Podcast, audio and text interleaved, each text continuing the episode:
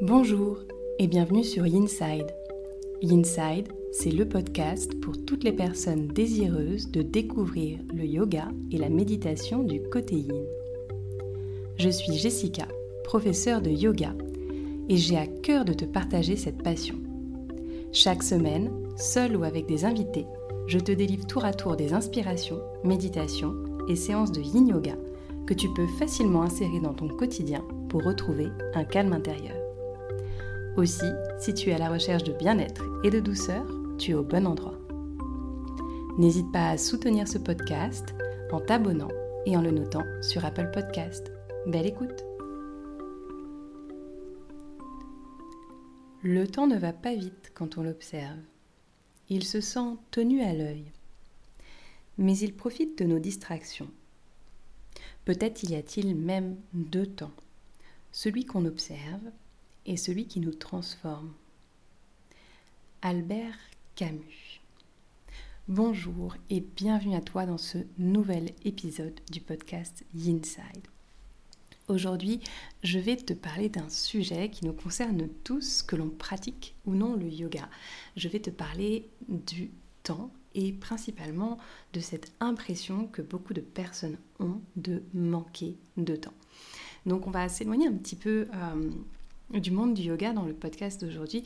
Bien sûr, tu verras sur la fin de euh, cette conversation qu'on va essayer de voir comment le yoga peut euh, s'intégrer dans cette relation que l'on a au temps.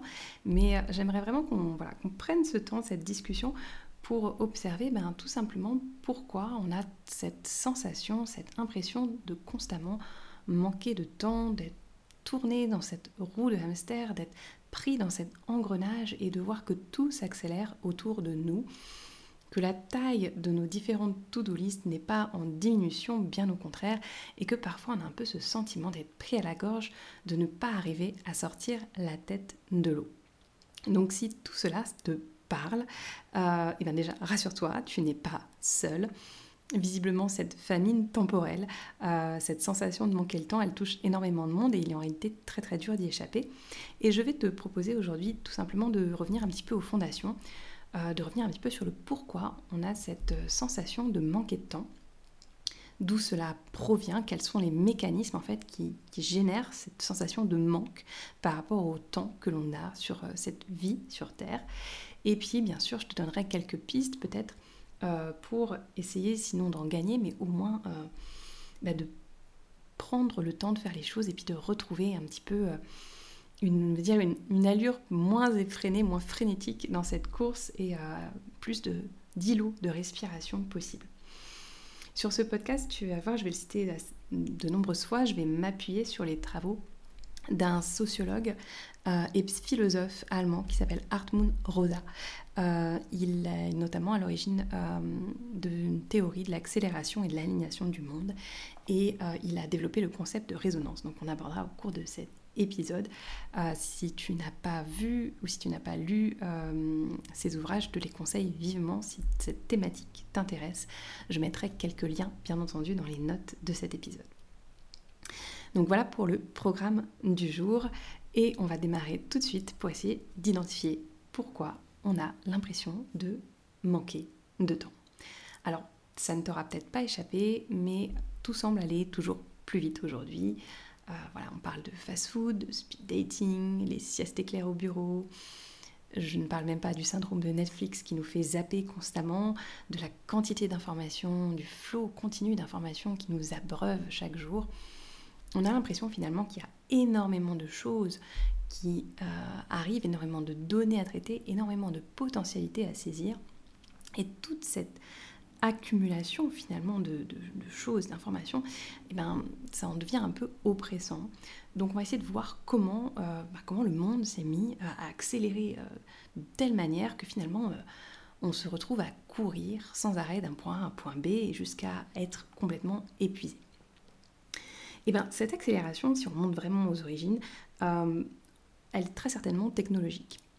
Et au départ, on aurait pu se dire, bah, c'est super chouette parce que l'accélération technologique, elle était là pour nous permettre justement de gagner du temps. Un exemple tout bête, c'est euh, l'accélération qu'il y a eu dans les transports. si on se remet dans le contexte des années 1950, on prenait un transatlantique pour faire Londres-New York, on mettait trois semaines. Bah, là, aujourd'hui, tu achètes tes billets d'avion, en deux clics sur Internet euh, et en allez, 8 heures de vol, peut-être un petit peu dans les transports à droite à gauche, mais globalement, sur une journée, si tu le veux, tu peux être à New York. C'est quand même ultra chouette, non? Donc on a gagné du temps, on a raccourci euh, l'espace, euh, clairement, pour aller d'un point A à un point B avec les transports, que ce soit avec l'avion, même avec l'automobile. donc tout ça, on a raccourci un petit peu ce, cet espace qui nous prenait du temps à traverser avant, maintenant est beaucoup plus rapide. Ça se voit également avec euh, les moyens de communication. Euh, tu compares euh, l'envoi d'un courrier, pareil, dans ces mêmes années, 1950 à maintenant, il est très certainement sûr qu'il recevait peut-être une quinzaine de lettres par jour, mais pas 50 emails par, par heure. Donc on a, voilà, il y a une vitesse qui est, qui est, complètement différente. Cette accélération technologique, elle nous a aussi permis d'avoir bah, de nombreux outils pour alléger le quotidien, euh, que ce soit la machine à laver, euh, des, outils qui vont nous permettre finalement de gagner du temps sur ces tâches ménagères. Donc, à première vue, bah, ça a l'air super cool parce que vu que j'ai une machine à laver, ça me fait gagner un temps précieux, je vais pouvoir, entre guillemets, avoir du temps libre. Euh, sauf qu'il bah, n'en est rien du tout et on a toujours l'impression, même peut-être plus de nos jours, et bien d'être dans cette accélération constante et de manquer de temps. Alors comment ça se fait qu'on manque de temps? Alors que l'accélération technologique nous en a fait gagner parce qu'elle a réduit le temps nécessaire pour faire une tâche. Elle a réduit le temps pour faire un Londres-New York. Elle a réduit le temps pour euh, faire et tendre une machine à laver par exemple. Mais pourtant, tu manques de temps. Alors, elle nous aurait fait gagner du temps si on avait considéré que notre liste de choses à faire, notre liste de tâches, était restée la même. Et en fait, il n'en est rien. Notre to-do list est considérablement densifiée, car à cette accélération technologique, il faut ajouter en fait une accélération sociale, une accélération aussi des rythmes de vie. Donc, puisque j'ai une machine à laver, bah, je peux laver mes vêtements quand je veux et même tous les jours si j'en ai envie. Du coup, bah, je fais plus de lessive puisque j'ai cet outil euh, de communication via les emails ou même via les chats ou autres, eh ben je vais prendre beaucoup plus de temps pour communiquer que ce que je faisais avant. Donc j'ai considérablement rallongé ma to-do list et au final le temps nécessaire pour purger celle-ci, eh ben, il se retrouve plus important que le temps épargné et gagné grâce au progrès technologique.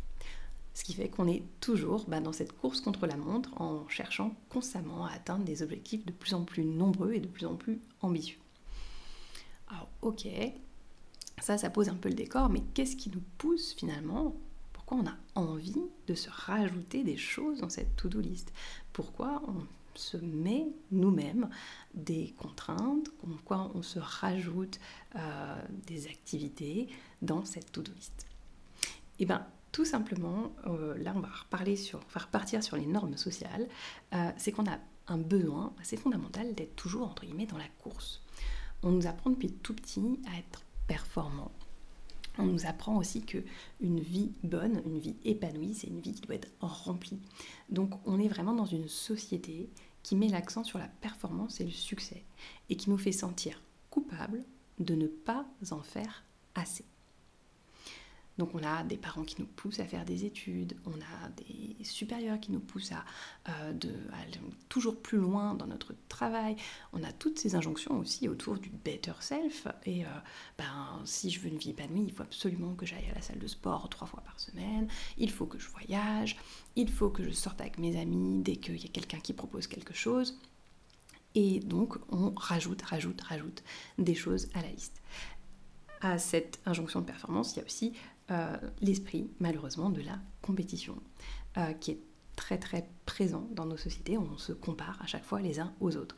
Avant, il y avait des normes sociales. Euh, tu naissais dans la bourgeoisie, tu naissais dans la noblesse ou tu étais dans le tiers-état. Maintenant, cette classification, elle est complètement rayée de la carte et en fait, ça se fait un peu au mérite à qui est le plus performant. En tout cas, c'est ce que le système nous fait croire, qu'il faut être performant pour être reconnu. Et donc, du coup, on est comparé sans cesse avec les uns avec les autres.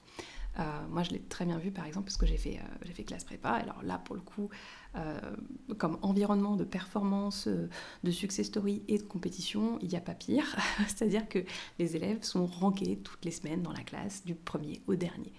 Donc forcément, bah, ça crée ce besoin d'être toujours plus, qui, qui, fait que bah, on ajoute des choses à notre to-do list, tu l'auras bien compris. Donc on s'engage à faire bah, du latin, du grec, une classe européenne, à lire 4 livres par semaine, à faire du sport, à passer des concours, à gravir les échelons au bureau, euh, tout en partant 4 semaines à l'autre bout du monde parce que ça fait stylé d'avoir ce mode de vie euh, un peu nomade et que cumuler toutes ces expériences, bah, c'est finalement avoir réussi. Euh, tu l'auras compris, ces exemples sont hautement biographiques.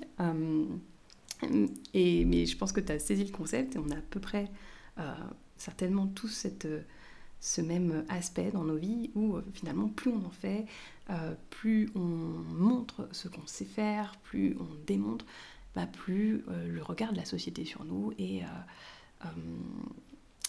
confortant en fait.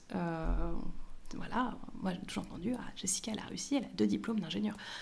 Mais en fait, est-ce que ça importe à mon bonheur C'est le diplôme d'ingénieur, je ne sais pas. Mais euh, globalement, tu l'auras compris, cette exigence constante, euh, bah, ça exerce une pression psychologique assez énorme sur nous euh, et qui nous laisse parfois ben, un peu vide, un peu sans énergie, sans ressources pour mener à bien nos tâches quotidiennes les plus banales. Et c'est ce qu'on appelle généralement le burn-out. Quand on en arrive là, c'est qu'on n'arrive même plus à se sortir du canapé. Autre mauvaise nouvelle dans cette recherche euh, d'expérience et de choses que je veux, entre guillemets, additionner à mon palmarès, c'est qu'avec l'accélération de la technologie, l'accélération du rythme de vie, et eh ben le nombre d'expériences possibles sur la planète, il a lui aussi explosé. Il est devenu énorme. Donc tu ne peux pas réaliser au cours d'une seule vie toutes les expériences disponibles. Je ne peux pas dire je vais euh, euh, aller euh, faire du parapente et finalement mettre le troisième en route et en même temps je vais passer mon galop 5 de poney. Enfin, si je désirais ajouter toutes les expériences possibles, il me faudrait plusieurs vies pour les réaliser. Donc en fait, c'est une course sans fin. C'est-à-dire que j'ai besoin de reconnaissance, donc je rajoute. mais quelqu'un d'autre fait mieux à côté, donc il se remet à le même niveau que moi, et ainsi de suite, on rajoute, on rajoute. Et finalement, on a l'impression de passer complètement à côté de sa vie. Parce qu'effectivement, ce déséquilibre entre nos attentes croissantes et notre capacité à les satisfaire, bah, ça vient générer un sentiment d'aliénation. Tu l'as certainement remarqué, on a tendance, euh, de par cette euh, société, ce capitalisme un petit peu ambiant, à acheter ce qu'on appelle des potentialités. C'est-à-dire que bah, on va acheter un livre sur Amazon en deux clics parce que c'est facile et que ce livre, ça nous intéresse. Beaucoup de choses nous intéressent. Énormément de choses attirent notre attention. Et puis en fait, on va recevoir le livre, et puis bah, ça prend du temps hein, de lire le livre. Donc euh, bah, on va peut-être commencer, mais on va peut-être pas finir. Puis il y aura un autre livre là qui aura attiré notre attention. Et par contre, ça me prend vraiment pas beaucoup de temps de le commander sur Amazon en deux clics. Donc bah, je vais avoir une pile de livres qui, euh, qui va s'accumuler. Et donc des potentialités qui vont s'accumuler que je ne vais pas utiliser. Euh, donc à l'heure où j'enregistre ce podcast, j'ai pour ma part 2, 3, 4, livres en attente et encore j'ai descendu ma pile, j'en avais beaucoup plus que ça il y a une semaine. Mais, euh, mais pour te dire qu'on achète tous un petit peu, voilà, on a tous cette tendance à l'accumulation, que ce soit avec des biens matériels, je te présente euh, l'exemple des livres, mais ça peut être, ça peut être aussi euh, des formations, des programmes en ligne, des, des, spectacles auxquels finalement bah, on ne peut pas assister parce qu'il y a d'autres choses en même temps. Enfin, voilà, ce genre de choses, on veut vraiment faire tellement de choses que finalement, on n'a pas le temps d'absorber ces choses euh, pleinement. Autre exemple, est-ce que euh, tu as exploité par exemple toutes les fonctionnalités de ton nouveau téléphone? Alors le mien, ça doit peut-être faire un anglais et je pense pas avoir été au bout de ce qu'il était capable de faire. Euh, est-ce que tu as réussi aussi à rester focus sur une tâche? On est tellement bombardé d'informations euh, de nouvelles idées que finalement, bah, rien que de dédier une tâche pour enregistrer ce podcast, ça prend peut-être la journée pour trouver le bon créneau et, euh, me dire je ne fais que ça. Donc tout ça, ça va créer un déséquilibre euh, où on va vraiment avoir cette impression qu'on court après le temps qu'on passe à côté de sa vie, qu'on est complètement déconnecté, aliéné, comme le dit Hartmut Rosa. Et c'est ce qui explique finalement pourquoi tu as l'impression de manquer de temps. C'est que tu n'as absolument pas le temps de tout faire et tu ne te connectes pas comme il faut, que ce soit aux objets matériels, mais aussi aux différentes relations ou encore de manière plus générale à la nature. Donc tout ça, bien entendu, tu as bien compris, ça finit par nous épuiser et nous ne parvenons pas à faire ce qui est demandé. Ok, c'est bien gentil tout ça, mais est-ce que je vais te donner quelques pistes pour finalement bah, arrêter un petit peu de faire tourner cette roue de hamster et trouver un peu un nouveau souffle? Alors, il y a une première piste, euh, je ne sais pas si elle est bonne, enfin, je, non, je sais qu'elle n'est pas complètement bonne. La première piste, ça va être de ralentir, parce qu'effectivement, euh, d'identifier le fait qu'on ait toujours besoin de plus et, de fait qu'on ne va pas pouvoir tout combler. Euh, donc commencer à peut-être en faire moins. Il est important en fait de se rappeler qu'il n'y a pas de honte à ne pas tout faire, qu'on ne peut pas être en mesure de répondre à toutes les demandes que l'on reçoit et qu'on sera incapable de diminuer la liste des choses qu'on a à faire. Euh, donc je te le dis, désolé de te l'apprendre, mais tu n'arriveras pas à, euh, à, ce que ta messagerie affiche zéro. Un jour, c'est impossible, ou alors si elle l'affiche, ça va être un temps très très court. Parce que tu vois, en fait, le mythe de Sisyphe, Sisyphe, tous les matins, il monte la montagne avec son gros rocher, et quand il arrive en haut, le rocher tombe et il recommence. Et ben c'est exactement la même chose qui se passe avec notre to-do list, avec notre messagerie électronique. Donc du coup, tu ne vas pas arriver à faire euh, page blanche, à faire page nette en fait de, euh, de cette to-do list. Et il faut juste considérer dans un premier temps que bah, c'est absolument normal, c'est quelque chose de sain en fait de ne pas pouvoir tout faire. C'est quelque chose de sain que de ne pas bondir sur la prochaine opportunité qu'on nous offre, et de prendre finalement le temps parfois d'effectuer les choses. Donc ralentir, effectivement, eh ben, c'est un premier élément de réponse. Euh, c'est de commencer petit à petit ben, à se laisser aller plus avec le flot sans lutter contre lui, mais en laissant couler certaines choses. Dire, ben, j'ai pas fait telle chose, c'est pas grave, euh, je peux la faire plus tard, je peux aussi ne pas la faire du tout. Ah, donc effectivement, c'est un premier stade, mais c'est pas complètement suffisant. C'est pas complètement suffisant pourquoi? Parce que ça peut être euh, vicieux aussi. On voit énormément euh, de choses apparaître dans le milieu du bien-être telles que ben, on offre à des employés ou même euh, tu t'offres toi-même des moments de bien-être, des espèces de bulles de respiration.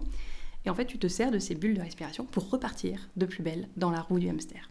C'est-à-dire que tu prends ce temps de calme, de repos pour te régénérer, et puis ensuite, ben, toute cette énergie que tu as récupérée, tu la réinjectes finalement dans ces activités du quotidien, dans le fait de, voilà, de démontrer ta performance, de démontrer ta valeur par rapport à la société et de refaire tourner la roue. Donc ralentir, oui, se créer des îlots de respiration très certainement, mais après, peut-être se poser la question de qu'est-ce qu'on en fait? Est-ce que je viens au yoga, au yin yoga pour me poser, pour refaire tourner la roue derrière ou est-ce que finalement je peux faire un pas de côté et me connecter un peu plus profondément peut-être euh, à mes sensations, au monde autour de moi pour retrouver du sens? Donc ralentir c'est une première option mais elle n'est pas suffisante en soi. C'est un premier pas de côté qui va te permettre effectivement de commencer à décélérer sur cette roue de hamster mais pour vraiment retrouver euh, du sens à la vie, pour lâcher un petit peu cette conscience qui dit que tu manques de temps et qu'il faut absolument tout faire, il va falloir que tu te reconnectes à l'expérience, euh, que tu résonnes avec le monde autour de toi. C'est ce que Hartmut Rosa appelle le phénomène de résonance. C'est rentrer en relation avec les autres, avec nous-mêmes, avec la nature. Donc il définit plusieurs axes pour cette résonance.